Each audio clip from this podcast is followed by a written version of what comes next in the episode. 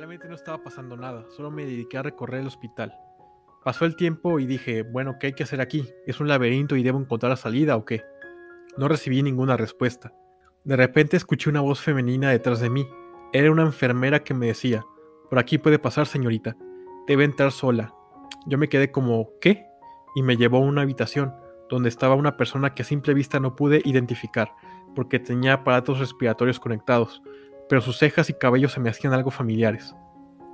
Me acerqué y le pregunté a la enfermera, ¿conozco a esta persona? ¿Es quien creo que es? La enfermera dijo, así es, usted pidió un momento a solas con su madre antes de que prosigamos con la desconexión. ¿De qué está hablando? Le respondí antes de que saliera del cuarto. ¿Cómo que es mi madre? ¿Qué hace aquí? ¿Y a qué se refiere con desconexión? Con un tono sumamente desconcertante y con mucha desesperación contenida en mi voz. Ella dijo, por la avanzada de su enfermedad y el estado en el que se encuentra, ya se nos es imposible actuar de otra manera.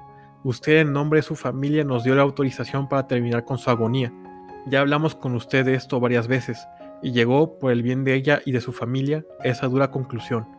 Entiendo que pueda sentirse todavía en shock, pero y antes de que siguiera hablando le interrumpí y le dije, con lágrimas en mis ojos, ¿cómo que yo iba a terminar con su sufrimiento? ¿A qué se refiere? ¿Cómo es que mi mamá llegó a esta situación? La autora me dijo que estaba muy alterada, por lo que pidió que me calmara o iba a pedir que, en pocas palabras, me sacaran del hospital para que me tranquilizara afuera.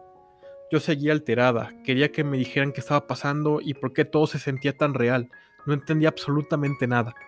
La doctora llamó a otros enfermeros y me pidieron, contra mi voluntad, que abandonara la sala.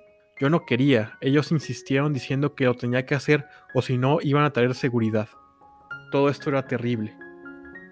Alush, quien no decía nada, pero al parecer estaba presenciando todo, me dijo, Aline, espera, antes de que sigamos debo contarte esto. Tal vez no entiendes mucho ahora porque todavía eres algo pequeña para comprenderlo, pero tú misma me pediste que te lo contara y te lo presentara a esta edad. Bueno, esto ocurrió cuando tú ya eras adulta, bueno, cuando lo seas. Tu madre fue víctima de una enfermedad muy fuerte, hereditaria.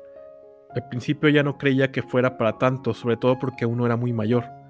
Tú hiciste tu vida, posiblemente sabías algo de la enfermedad, pero por iniciativa de tu madre tal vez no te quiso revelar su gravedad mientras ésta empeoraba, para no preocuparte seguramente.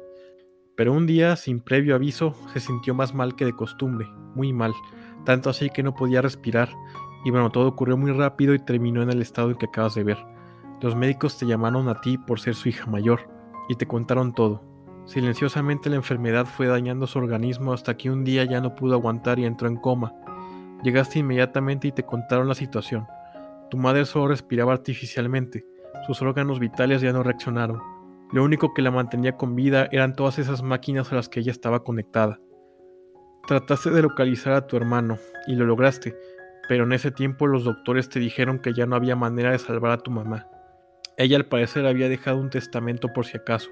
No se imaginaba que esto iba a pasar tan pronto, y una carta donde decía que ella estaba esperando la reunión que los tres habían acordado hacer la Navidad de ese año, para pasar tiempo con ustedes, a lo mejor hablar desde esto, etc. Quería verlos de nuevo. No sé si tenía la intuición de que pasaría esto, pero ella había dejado firmado que si ocurría, prefería que la desconectaran, si es que ya no había otra opción. Claro, esto pensando que aún le quedaba mucho tiempo, pero lamentablemente no. Tu hermano viajó y cuando llegó, discutieron sobre el tema, Tú, con todo el dolor de tu corazón, accediste a cumplir la petición de tu mamá. Él, por el otro lado, no. Como pasó un par de días en que pudiste localizar a tu hermano y éste llegó, en ese tiempo firmaste a favor de la petición de tu madre, y cuando llegó tu hermano, éste te recriminó por no esperarlo. Tú pensaste que él iba a ya de acuerdo en esto, obviamente sin desearlo, pero al final era lo que quería tu mamá. Digamos que discutieron mucho, y aunque al principio él no quería eso y estaba reacio a cambiar su opinión, terminó dando su brazo a torcer. Se despidió de su mamá y de ti. Y bueno, todo esto pasó. Tu madre falleció y me contaste que desde ese entonces tú y tu hermano viven muy separados. ¿Tú crees que él se siente enojado aún por todo esto? Y que aunque tú has querido arreglar la situación, es muy difícil para ambas partes, y tú lo entiendes también. El reto de esta etapa era presenciar esta escena. Al final te revelaré el porqué. Yo quedé completamente sorprendida, confusa, enojada, triste por todo lo que Lush me había explicado. No entendía cómo, por qué, no entendía nada. Simplemente estaba llorando. Y le dije que ya no quería seguir, quería terminar. Eso no es real, le grité. No sé qué buscas con esto, pero ya déjame ir. Él me dijo que ya solo faltaba una última etapa, había algo más que debía ver por petición mía y que después iba a continuar con mi vida normal y me revelaría cuál era su parte del trato. Le dije que bueno, mientras más rápido termináramos con esto mejor. El escenario cambió otra vez. Ahora me encontraba en una estación de tren. De repente escuché una voz masculina que dijo, ya me voy amor, ya están abordando, adiós. Me iba a dar un beso, pero yo me quité. Es decir, yo aún soy una niña y este hombre tiene como 30 años más que yo. Le dije, ¿quién eres? Él me respondió, Aline, sé que estás molesta, pero ya es hora de que me suba al tren. Está bien si no te quieres despedir. Ya sé que pasamos mucho tiempo aquí, pero bueno, a ver si cuando regrese estás de mejor humor. Te voy a extrañar. Agarró sus maletas y se fue. El tren partió y grité, Alush, ¿de qué se trata? ¿Por qué me enseñas esto? ¿Se supone que debo hacer algo? Después el escenario cambió. Ahora era la sala de una casa. Y estaba enfrente de una computadora, pero nada que ver con las computadoras que yo conocía. Pregunté, ¿qué es esto? Alush me dijo, lee lo que hay en la pantalla. Estaba la noticia que un tren que partió desde la estación donde el hombre se despidió de mí había descarrilado las afueras del país. Entre las personas que habían abordado el tren y se encontraban sin vida estaba el nombre de aquella persona. Entonces lo conocía, le dije a Lush. Qué triste, lamento mucho lo que pasó. Él me respondió, aún no sabes cuánto. Me dijo que abriera un cajón que estaba en la recámara principal, entre la pequeña librera y el escritorio. Encontré un sobre dentro, lo abrí y había un par de boletos de avión, un dibujo y una carta. La empecé a leer y decía, Felicidades amor, he estado guardando esto porque sé que al momento de que lo estoy escribiendo posiblemente no lo aceptarías y pedirías que los vendiera, pero es tu cumpleaños y lo he estado planeando desde hace tiempo. ¿Te acuerdas del sueño que teníamos desde que nos conocimos? Pues al fin se podrá hacer realidad. No te preocupes, saldremos de esta tarde o temprano, las cosas mejorarán. Por lo menos por ahora déjame darnos esta satisfacción. Recuerda que siempre le doy gracias al destino por haberme puesto en tu camino, aunque no lo diga directamente. Te amo, Alfredo. Después de que la leí, Alush procedió a explicarme lo que estaba ocurriendo. Dijo que yo, un día yendo rumbo a la universidad, conocí a una persona. Esa persona sería una de las más importantes que pude llegar a conocer porque a la postre se terminaría convirtiendo en el amor de mi vida. Al tiempo de casarnos empezamos a tener problemas financieros y a pesar de que no estábamos en la bancarrota ni mucho menos, esa situación empezó a generar diferencias entre nosotros, sumado a otras cuestiones que me afectaban internamente, como por ejemplo el asunto de mi madre y mi hermano. Las discusiones eran cada vez más constantes entre nosotros, y sentíamos que el amor que al principio llegamos a tener por el otro ya no era igual hasta ese punto de nuestras vidas. Nos íbamos destruyendo mutuamente como pareja, o eso creía. En medio de esto, a él le surgió una oportunidad de trabajo en otro país, para esto debía viajar para la entrevista y ya la empresa se ofrecía a pagar dicho viaje. Yo le había comentado que también debía viajar porque tenía que recoger un proyecto mío que no fue aceptado por una organización y que por la naturaleza del mismo no podía ser enviado a distancia, pero que debía ir presencialmente a recogerlo o alguien más en mi representación. Mi decisión inicial era que se lo quedaran, que lo votaran si quisieran. Ya me daba igual. Alfredo se ofreció a ir a buscarlo por mí diciendo que no había necesidad de desperdiciarlo, ya que ese trabajo me podía servir para el futuro, a lo mejor lo aceptarían en otro lugar. Esto con el objetivo de levantarme el ánimo y poner de su parte para mejorar nuestra relación. Yo le dije que no era necesario, pero su insistencia en un inicio me molestó, así que le dije que hiciera lo que quisiera. No me imaginaría cómo me terminaría arrepintiendo por esa pésima actitud. Pero bueno, él aprovecharía su entrevista de trabajo para viajar, pero por su parte compraría un boleto de tren porque resultaba más barato, pero sobre todo porque la ruta del tren pasaba por una estación dentro de la ciudad donde tenían mi proyecto. Lo podía recoger y tomar otro tren de ahí hasta la otra ciudad en el extranjero donde iba a hacer su entrevista. Todo este viaje saldría mucho más barato que en avión, por lo que aprovecharía esto y se ahorraría el dinero de ida y vuelta que le otorgaría la empresa para que asistiera a la entrevista. Bueno, ese día llegamos a la estación de tren, pero el viaje se había retrasado por condiciones climáticas. Tardamos mucho tiempo esperando, tanto así que le dije que ya no fuera, que consiguiera otros boletos mañana temprano. Él dijo que ya era muy difícil tomando en cuenta que el siguiente día iba a ser la entrevista, y comprar boletos ese mismo día sería complicado por disponibilidad o por precio. Él dijo que podía esperar a tomar el viaje cuando le indicaran. Yo, enojada, le dije que está bien, pero que yo ya me iba a ir que me hablara cuando llegara y cuando viniera de vuelta. Cuando ya me estaba a punto de marchar, indicaron que ya podía abordar, A pesar de que la tormenta y el granizo aún eran muy fuertes y era peligroso que el tren pasara por los rieles mojados a mucha velocidad, sobre todo tomando en cuenta la antigüedad de la locomotora. Pero decían que la posibilidad de un accidente era muy baja, muy baja, pero existente al final de cuentas. Él se despidió de mí casi a la salida de la estación. Tomó el tren y ya no pudo regresar. Esto me destrozó aún más de lo que ya estaba por todo lo que había presenciado. ¿Cómo es posible que sin aún conocer a esta persona, por lo menos hasta ese momento, me sienta tan mal, tan triste? Porque es real, me dijo Alush. No lo sabes aún, pero todo lo que aquí has presenciado no solo te provocó una gran tristeza y arrepentimiento, sino un gran miedo por las enfermedades, por viajar en tren, en avión, y ya no solo por la muerte en sí, sino también por el hecho de perder a un ser querido sin la posibilidad de despedirte propiamente o de decirles cuánto los amabas y agradecerles por el amor que te brindaron a ti. El escenario cambió, y esta vez regresamos a la gruta donde todo empezó. Alush procedió a finalmente explicarme la parte del trato que él prometió cumplir.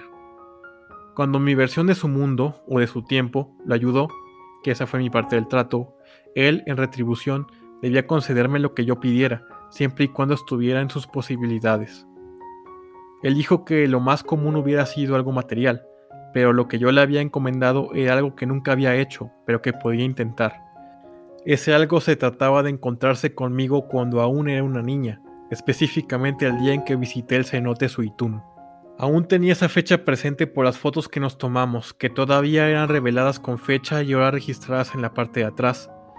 El motivo era revelarme todo esto, desde esa edad conocer lo que terminaría pasando y cambiar las decisiones que me llevaron hasta ese punto de mi vida. Es decir, estar más cerca de mi hermano y mi madre, conocer su enfermedad, tratarla mucho antes de que fuera demasiado tarde y posiblemente salvarla, y también evitar conocer a Alfredo, o si no, evitar que nos enamoráramos, o si no, evitar que tomara ese tren aquella fatídica noche. Aunque sabía que al final, si bien eso podía evitarse, no podía evitarse nuestra autodestrucción como pareja, Creía que sin importar lo que pasara, Alfredo merecía tomar otro camino con alguien más y yo hacer lo propio, por el bien de los dos.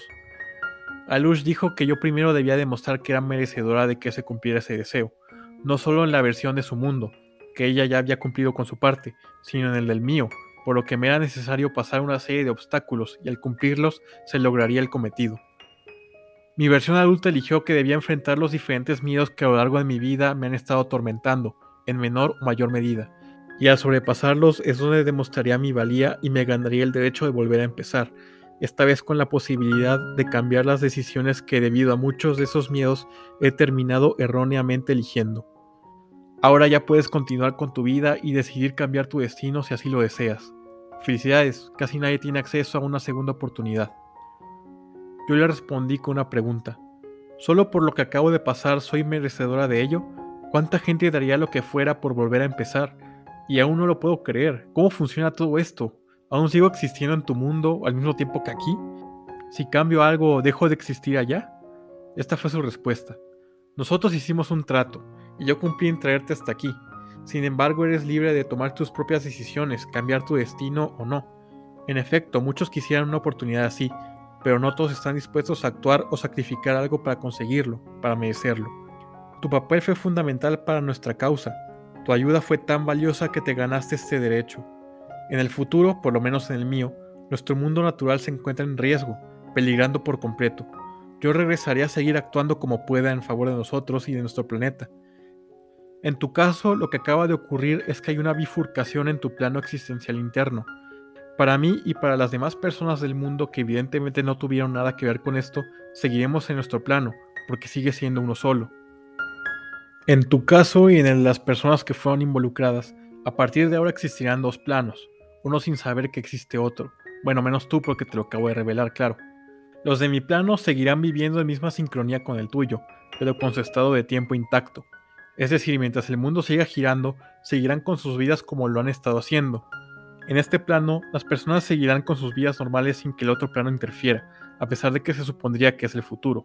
Es como si ellos estuvieran viendo una película que ya vieron en un lugar o un tiempo que no recuerdan y la están descubriendo, literalmente como si nunca la hayan visto. Son dos versiones de la misma persona que no se afectan porque no interfieren una con otra.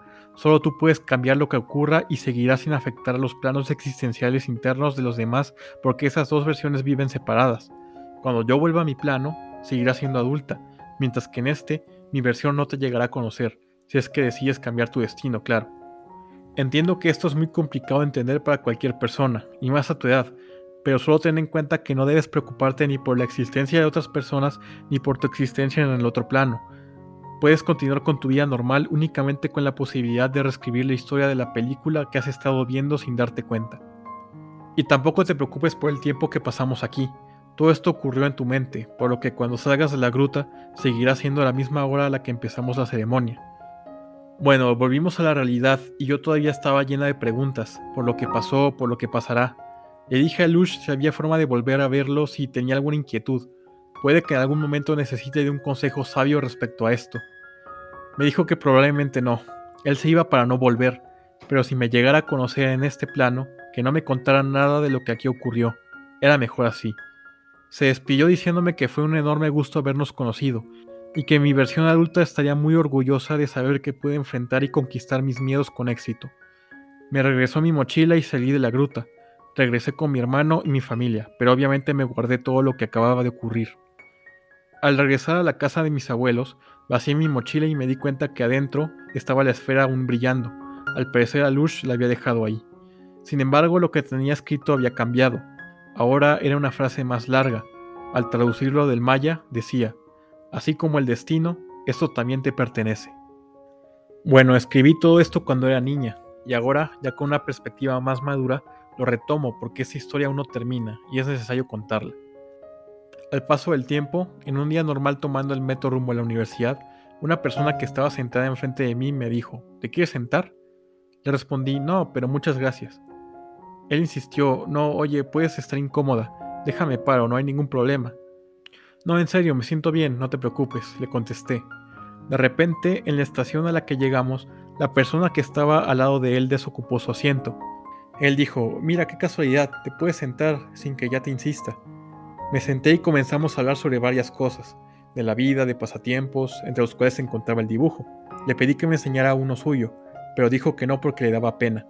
Hablamos de nuestras carreras. Ambos íbamos precisamente a la misma universidad, pero a facultades diferentes.